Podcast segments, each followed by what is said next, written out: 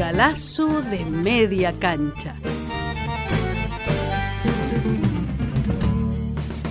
Ahora sí, señoras y señores, empieza un galazo de media cancha. Galazo de media Galazo cancha. de media cancha. El programa de Norberto Galazo en Caput. Los lunes a las 16.30 en Caput. Galazo, Galazo de de media, media cancha. cancha.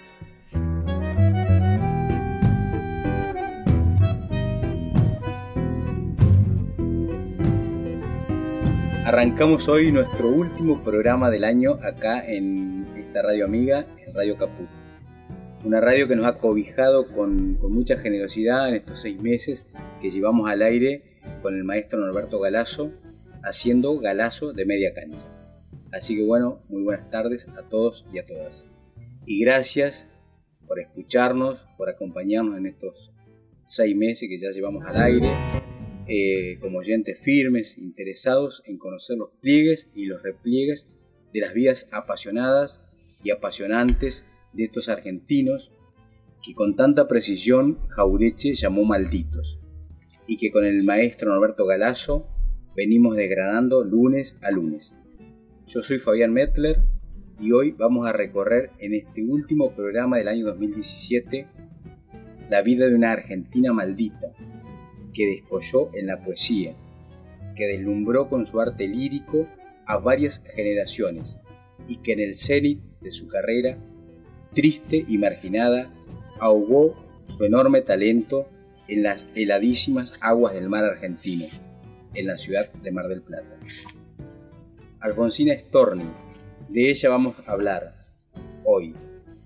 Alfonsina fue maestra y madre soltera, y en esa doble condición que ejerció con orgullo y auténtica vocación defensiva en tiempos impregnados por una rancia cultura machista, se incubó su obra, desbordante de coraje y de afirmación del género femenino. Talentosísimo, sumamente original, sintió desde la primera infancia una fuerte atracción por las letras, que de grande le permitió abrirse un camino literario bastante inédito para una mujer y codearse de igual a igual con los hombres más destacados de su generación, como Manuel Galvez, José Ingenieros, Quinquela Martín, Manuel Ugarte, José Enrique Rodó y Amado Nervo, entre otros. Tachada de inmoral por la mojigatería de aquella época, su obra rompe con prejuicios hondamente arraigados en la sociedad argentina y logra trascender no solo a través de sus libros, sino también de publicaciones de prestigio, como Caras y Caretas. En 1935 le descubren a Alfonsina un cáncer en un pecho, y si bien enfrentó con valentía la enfermedad, entró en una pendiente irreversible que sumada al suicidio de Lugones y de su gran amigo Horacio Quiroga, la tumbaron definitivamente llevándola a tomar la trágica decisión del suicidio en octubre de 1938. Hola Norberto, buenas tardes, ¿cómo andamos? ¿Qué tal? ¿Cómo andas vos? Muy bien, bueno, con, con mucho calor, pero Mucho calor, ¿no? acá estamos, muy bien. Bueno, eh, Norberto, contanos un poquito quién fue Alfonsina Storni y por qué la incluimos en esta galería de personajes malditos que hemos ido construyendo a lo largo de estos meses. Sí, la hemos incluido porque es una figura, es una vida muy dramática, ¿no? Y posiblemente por ese silenciamiento de la maquinaria de comunicación este, que está en manos ya sabemos de quién, Sí. este, todo el movimiento, ni una menos, todo el movimiento feminista que está activo en las calles, Sí. eh, pocas veces la ha recordado. Y en realidad es un ejemplo de una mujer de una valentía tremenda en una, no ahora, sino en una ciudad de machos, Claro. como era, como surge del hombre que se solo y espera de Scalabrini, ¿no? Claro. De los guapos de 900, esa. Claro, surgen las cosas de Borges, surge de, de Discépolo que dice que hay dos clases de mujeres, mamá y las otras. Este, y bueno, Era, era difícil abrirse camino, digamos, con esa cultura tan, tan fuerte. claro, claro, claro. Y, y ella se enfrenta con eso. Mm, Ella había nacido en 1892 en Suiza. Sí. Después ya mayor se nacionaliza Argentina, ¿no? Lo que pasa con, con muchos, como César Tiempo y con Gardel y con tantos otros, ¿no? Que son argentinos, los tomamos nosotros medio como prestados. Claro. Porque se han nacionalizado después. Sí, sí. Este, eh, una familia que se vuelve después de, de Europa eh, y ambulan los padres tratando de buscar una forma de sobrevivencia de escasos recursos eh, en Rosario, en San Juan, en varias provincias del interior, hasta que finalmente recalan en Buenos Aires. Sí. Bueno, y ella va a la escuela primaria, eh, muy estudiosa, muy propensa siempre a, a, a dar algún discurso o a, a leer algún, algún poema en los actos escolares. Sí. Este, y propensa también a meterse en los líos estudiantiles. Ah, no, yo no sabía. Porque fij- Porque fíjate una cosa, en 1913 es el año en que ella cumple 15 años, Sí. así que estaría en el secundario. 1913 Manuel Ugarte tiene un conflicto muy duro en el Partido Socialista, Ujú. eh, porque después de su vuelta por toda América Latina, el Partido Socialista le dice que América Latina está impregnada de barbarie, y entonces este, Ugarte se enoja mucho, Claro. el, el contendor de él, que es el diario La Vanguardia, dice que en realidad este no tiene sentido insistir en que Panam- Panamá era una provincia de Colombia y las, la mutilaron para este, poder hacer el canal. Sí. Entonces, este, bueno, eso va subiendo de presión hasta que Ugarte eh, busca el apoyo de Palacios, que Palacios era también de la rama socialista nacional del partido. Claro. Hasta esa etapa, por lo menos. hasta esa etapa. Sí. Y Palacios, con su oportunismo, que lo va a marcar toda la vida, este, se hace a un lado y lo deja, Ah, no lo apoyó, digamos. no lo apoya. Y encima de eso hay un conflicto que no se sabe si también se mezcla en un conflicto de, de damas. Este, lo cierto es que se retan a duelo. ¿Quién? Ugarte y Palacios. Ah, Duelo que no llega a concretarse porque este, inmediatamente el partido toma la actitud de expulsarlo a Ugarte. claro. porque el duelo estaba prohibido dentro del partido. Cosa que no hace con Palacios. Ah, sí. No expulsa a los dos, expulsa a uno solo. Claro. Y Pero- Alfonsina ahí, que- Alfonsina todavía no lo conocía, Manuel Ugarte. o- Alfonsina, te- eso es inexplicable. Yo en el Archivo General de la Nación encuentro este Cuando hiciste la vida de, de Ugarte. cuando hago la vida de Ugarte encuentro una una carta firmada por Alfonsina Storni como que Alfonsina Storni había estado con un grupo de estudiantes en la casa de Ugarte para darle solidaridad Ah, mirá.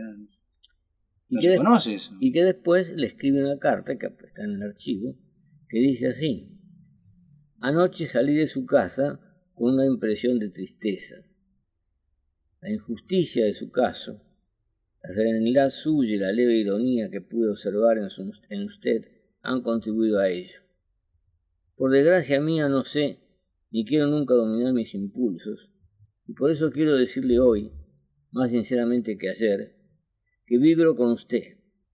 Perdóneme, ayer no lo conocía más que a través de sus libros. Yo sé que mis frases le merecerán una sonrisa protectora, pero no me importa. Su talento tiene el derecho de sonreír. Lo que puedo asegurarle es que no hay en mí un sentimiento de ocasión, ni tampoco lirismo de mujer. Mi alma en estos momentos no tiene sexo. Lo saludo atentamente, Alfonso Néstor. Es este, Para, sus respetuoso. 15 años, digamos. Para sus 15 años, que una chica de 15 Claro. años se atreva primero de todo a ir con un grupo de compañeros a darle solidaridad a un tipo que está hablando de la unidad latinoamericana, del socialismo nacional y que está además descalificado por su propio partido. ¿sabes? llamativo. Es llamativo.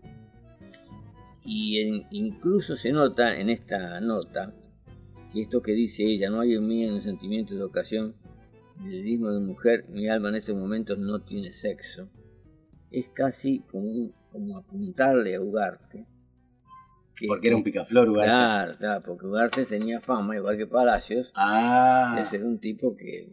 Como para que no se malinterprete, digamos, el apoyo, la solidaridad. Después, con el tiempo, en una librería de viejo encuentro un libro este, de Alfonsina, dedicado a Ugarte, ya mayor ella, ¿no? Entonces dice al, al, papaito Ugarte, una cosa así, de el destino te prodigue cien mil vírgenes. cosa de ese tipo, ¿no? Ella, ella, lo tenía muy claro. Claro. No creo que haya habido en ellos más que una amistad muy intensa. No fueron amantes, digamos. No creo. No creo porque ella era una mujer muy, muy celia en ese aspecto. Este, no tan celia como para no tener un hijo esta matrimonial, ¿no? Claro. Pero este, no era muchacha de andar con unos y con otros, del, que se habla que tenía un, una gran este, eh, vinculación muy estrecha era con Horacio Quiroga. Claro, con Horacio Quiroga. Pero está, está probado, fueron pareja. Pero no, no, no, no, porque Horacio Quiroga además era un tipo bastante ríspido, este, medio salvaje en su costumbre de vivir en, la selva. Claro, en Misiones. En Misiones, ¿no? Que Alfonsina no está acostumbrada a ese tipo de cosas. No hay ningún rastro, no tengo ningún rastro de que Alfonsina haya ido a vivir allá. Claro, a, Misiones. A Misiones, ¿no? Pero sí que a ella le provocó un impacto tremendo el suicidio de... En el 38. De Quiroga. Claro. Sí, bueno, pero ahí pueden tener una relación intelectual muy intensa. Sí, yo pienso que tiene una relación intelectual muy intensa. Entonces ella, este, con esas características, una mujer que quiere abrirse camino, que quiere escribir y decir sus, sus poemas, este, eh, como ella quiere hacerlo sin guardarse nada, como acá mismo en la carta lo dice, no estoy acostumbrada a guardarme nada. Este, debe habérsele hecho muy difícil este eh, la vida, ¿no? En ese mundo de Buenos Aires. Porque ella interviene en grupos literarios. Es que ella es maestra, se recibe maestra. Sí. Con un suelo bastante exiguo. Y después empieza a hacer, este, empieza a estudiar música empieza a, tener cierta vocación por el teatro infantil. Pero participó de los grupos, digamos, donde recalaba la bohemia de esa época. No, no, aparece en Florida ni Buedo, pero en cambio aparece, fíjate vos lo curioso, en las pocas cosas que aparece ella, aparece en la presentación El hombre que se solo y espera de Ah, mira. En el 31, 32. Claro, ahí en el 31 y 32, ahí este, como, como consecuencia de la aparición del libro, hacer un homenaje también a Macedonio Fernández, y en la foto aparece Macedonio, en el medio, Scarabini y Alfonsina. Ah.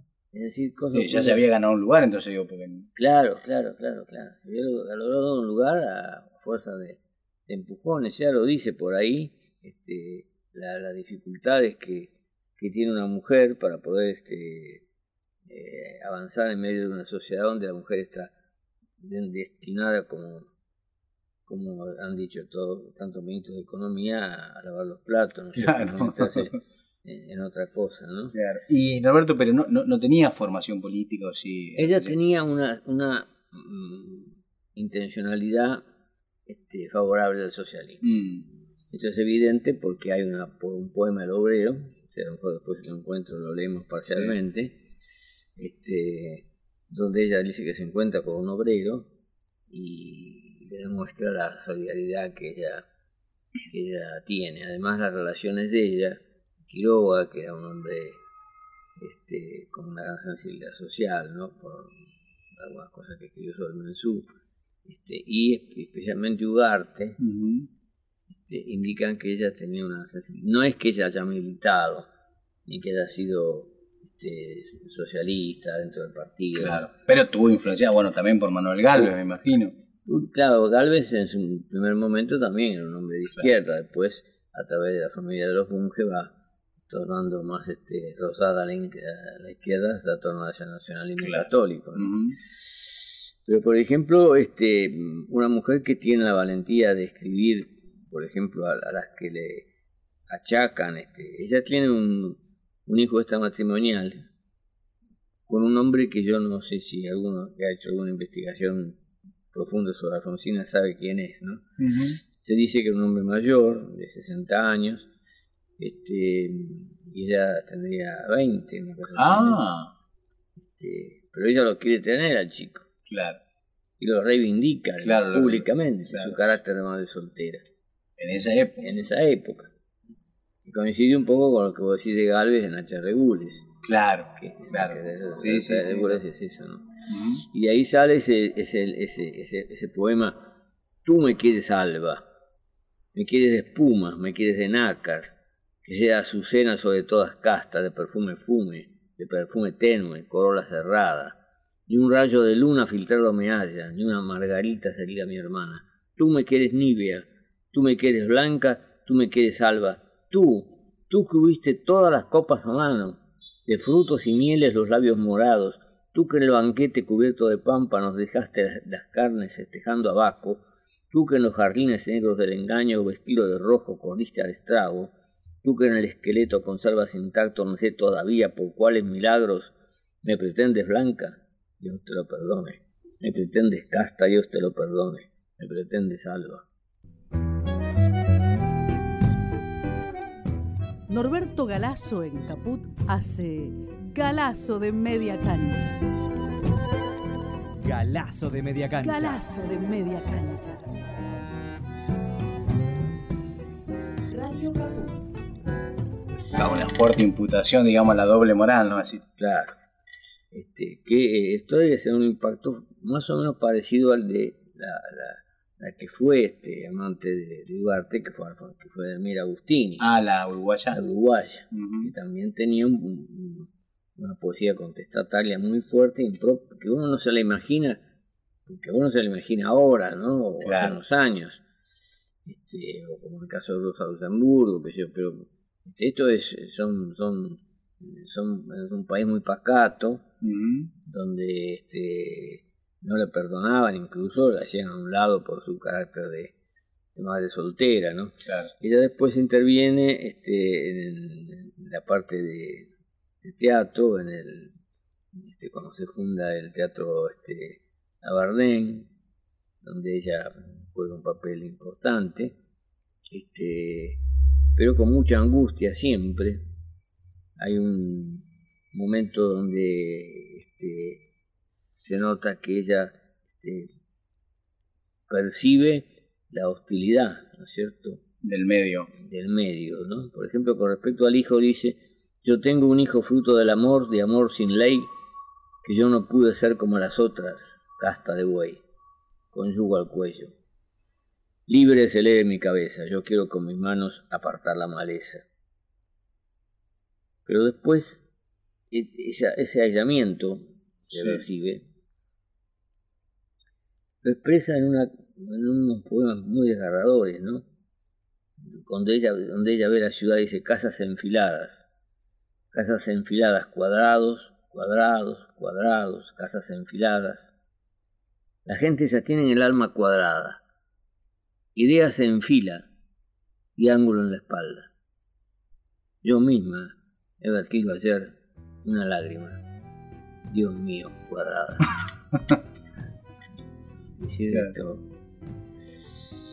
O en otra parte le dice, si en una de tus casas, Buenos Aires, me muero, viendo en días de otoño tu cielo prisionero, no me será sorpresa la lápida pesada que entre tus calles rectas, pintadas de su río, apagado, brumoso, desolante y sombrío, cuando vagué por ellas, ya estaba yo enterrada. Y esto es lo que, bueno, le hace ir publicando con bastantes este, dificultades. A las mujeres nos cuesta tanto esto, nos cuesta tanto la vida, dice. Nuestra exagerada sensibilidad del mundo complicado que nos envuelve, la desconfianza del ambiente, esa terrible y permanente presencia del sexo en toda cosa que la mujer hace para el público, todo contribuye a aplastarnos. En su libro Languidez, por ejemplo, coloca esta dedicatoria, a los que como yo, a las que como yo nunca realizaron uno solo de sus sueños. Ah, Sin embargo, ella se encuentra con Scalabrini, con el cual tiene una relación muy afectuosa, con Disépolo. Ella llega, como ella cantaba, en un acto de, de- de estos que hacían con Disépolo y Scalabrini, llega a cantar Gira Gira. ah, no sabía que cantaba. Sí. Ah, Ella in- in- es intérprete también en algún- de algunas cosas en, en teatro. Y bueno, y le toma el cáncer. Le toma el cáncer de un pecho que se lo estirpan cuando era joven, porque ella es del 92, y esto debe ser en el año treinta y tantos, tendría treinta y tantos años. Ah, era cuando, joven. cuando le, cuando le toma el bueno y cuando le toma este el- el- el- en ese momento ella está también muy deprimida y angustiada Ugarte cuenta que se la encontró a ella este y junto con él estaba un embajador centroamericano Ujú. y que ella le dijo por favor sáqueme de aquí búsqueme alguna cosa para hacer fuera del país sáqueme de aquí porque me estoy ahogando Ah, se sentía oprimida. claro, claro. y después escribe Pero intelectualmente, Norberto, o también tenía problemas económicos.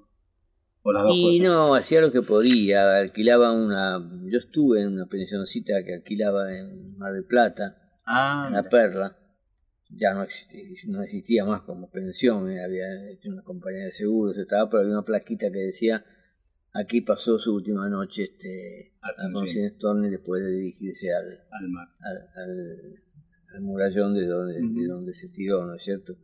Y ahí escribe el poema Voy a dormir. Es el último, obviamente, poema que escribe. Claro, que es coincidente con lo que, distante por las formas, decía Alice por entonces Esperanza. Claro. Cachar bufoso. Cachar Vamos a dormir. Chao, vamos a dormir. Muy influenciada por la muerte de, de Quiroga. Y que aparte fue el año de los suicidios. ese, Ah, Lugones. claro. Bueno, sí tuvo relación con Lugones. Ugarte va y le deposita sobre el cadáver de Alfonsina cuando este, ella le mandó una carta escrita en tinta roja a Galvez. No puedo escribir, no, no puedo escribir más. Adiós, cuiden a mi hijo. Ah, se despide. Sí, se despide y se tira al mar. Y entonces después se hace el entierro y Manuel Ugarte coloca unas flores este, muy, muy sentido en el, sobre, sobre ella, sobre el cadáver de, de Alfonsina, este, en medio de una falta de reconocimiento. que Después con el tiempo se fue dando a medias y tratando de mostrar las evoluciones de su poesía, pero no tratando de ver el desgarramiento de su vida y, la lucha de una mujer en un medio hostil. Norberto Galazo en Caput hace Galazo de media cancha. Galazo de media cancha. Galazo de media cancha. Radio. Digo, a partir de ahí decidimos la, la inclusión como... Claro, sigue, claro. es una es, es maldita, digamos, Sí, es claro. claro. en, este, en esta galería de Y es un ejemplo para las mujeres ahora que están reivindicando sus derechos. Claro, que pueden estudiar, leer a. a. Y, y además de poemas, ¿escribió alguna novela, cuento o no? No, no, ella No. ha hecho yo un cuento para chicos, así, pero fundamentalmente el fuerte de ella son la, la poesía donde ella va evolucionando y cambiando a veces el, el tipo de poesía que hace. Claro. Cuando hace el mundo de, de siete pozos, que insólitamente a veces uno no sabe qué se refiere a la cabeza, ¿no? Por los agujeros de, de los ojos, los agujeros de De la La nariz. nariz, los Ah, agujeros de las la orejas. y la boca. Ah, esos son los siete Esos pozos. Son los siete pozos, Mirá vos, sí. Pero es un ejemplo, evidentemente. perfecto. Bueno, Roberto, se termina el año y se nos terminó el tiempo. Muy bien. Ya pasó la media hora. Espero que podamos seguir. Eh, sí, está el compromiso de la gente de la radio. eh, retomar probablemente en, en febrero. Bueno, nosotros aprovecharemos el, el verano para, para ir seleccionando más Claro, personajes. son toda esta gente que ha sufrido mucho en su momento o ha peleado contra la corriente, que nos enseña que la esperanza hay que mantenerla viva, a pesar de que haya muchos hechos circundantes que nos lleven a la depresión o, o al desánimo. ¿no? Claro, hay que seguir luchando. e- Eso. ese es el mensaje. Bueno, ese es el mensaje entonces que para nuestros oyentes en esta Navidad y les deseamos, bueno, un muy feliz año y nos veremos en el 2018. Cómo no, va a ser un gusto. Lo mismo para vos, Norberto, y nos vemos. Adiós. Norberto Galazo en Caput hace Galazo de media cancha. Galazo de media cancha. Galazo de media cancha. Radio Caput.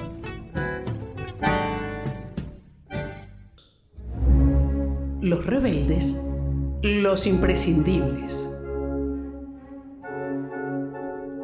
Todos los lunes a las cuatro y media de la tarde en Caput. Galazo de media cancha. El programa de Norberto Galazo en Radio Caput.